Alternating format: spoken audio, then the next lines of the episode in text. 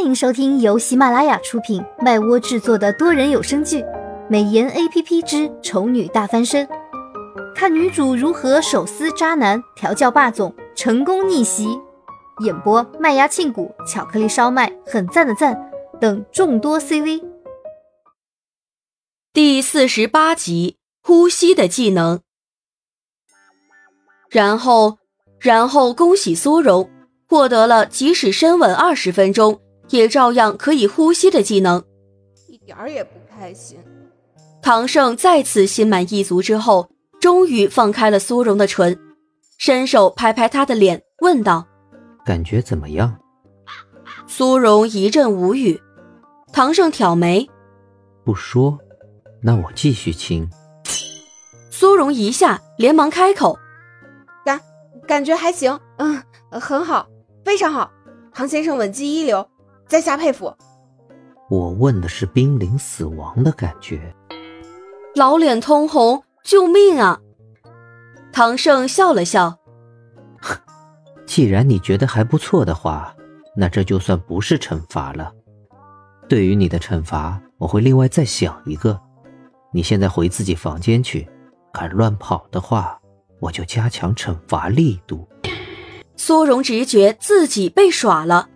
偏偏又不能拿唐胜怎么样，未免唐胜再做出什么疯狂的事情，苏荣只能老老实实的回了房间，捂着还在发麻的嘴唇失神了半天，然后心情忐忑的给江月打了电话。原本以为江月会生气他的失约，没想到江月的反应竟然很欢快。苏荣纳闷，问他什么事情这么开心，江月说。许离提前回来了。两天前，许离去外地出差，说是要一星期才能回来，所以寂寞难耐的江月才会一直约苏荣出去。不过，许离既然已经提前回来了，那他当然是要好好享受小别胜新婚后的你侬我侬了。所以，即使苏荣没打电话给他取消约会，江月也会打电话过来。也可能是只会发条短信了事，毕竟时间是很宝贵的嘛。所以他这两天寻死觅活的非要见他，都是因为许离不在，他很无聊。苏荣那个心寒啊，果然闺蜜什么的，在江月面前只能沦为寂寞时候的消遣。苏荣这边才感叹完没多久，第二天江月就又翻了他的牌子。而且还是亲自找上门的那种。苏荣开门的时候，唐胜不在客厅，但是他就是莫名的感觉到了一阵寒意。他不自觉的搓搓手臂，然后问江月：“你怎么有空过来？不是说许先生回来了吗？”要走了。一问之下，才知道原来许离是趁着歇息的时候跑回来的。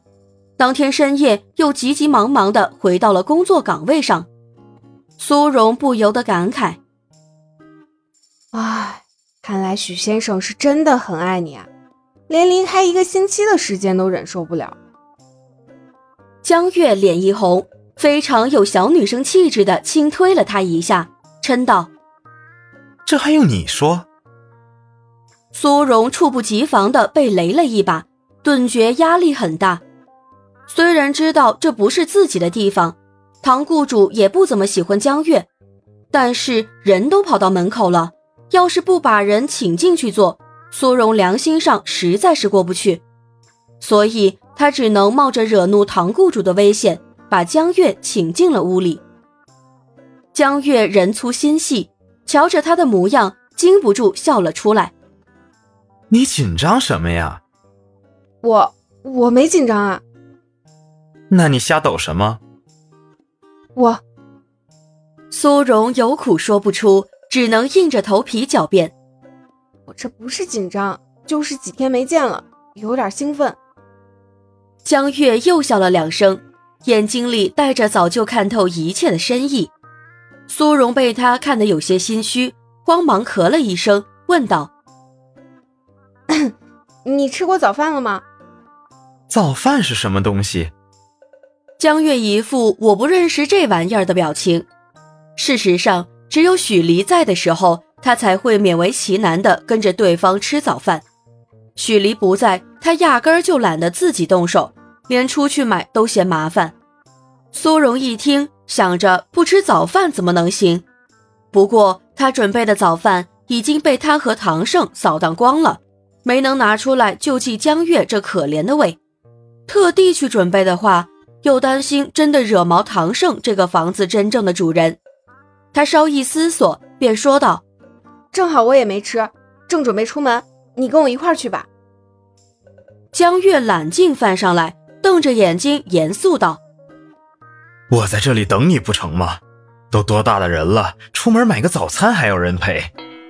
苏荣一阵无语，这人还真敢说呀！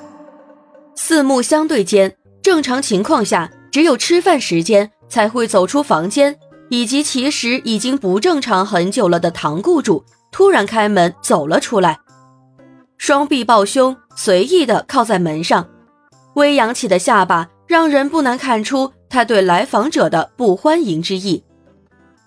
你来做什么？江月眯着眼，笑得很灿烂。我来找我生命中最重要的女人谈心啊！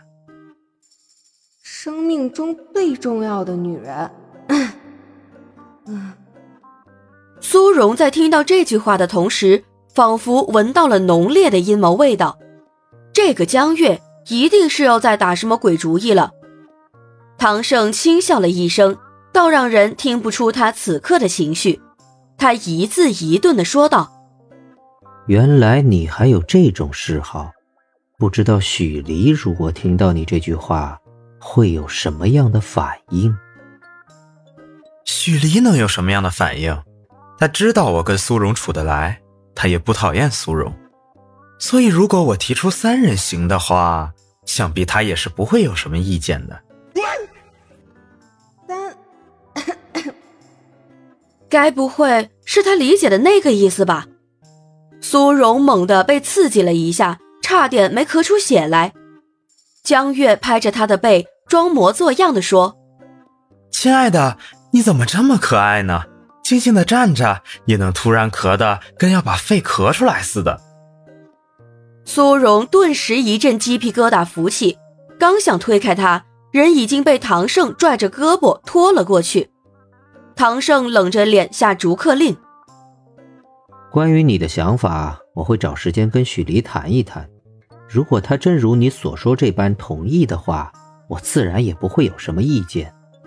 改天挑个黄道吉日，我把人包装一下，就当做礼物给你们送过去。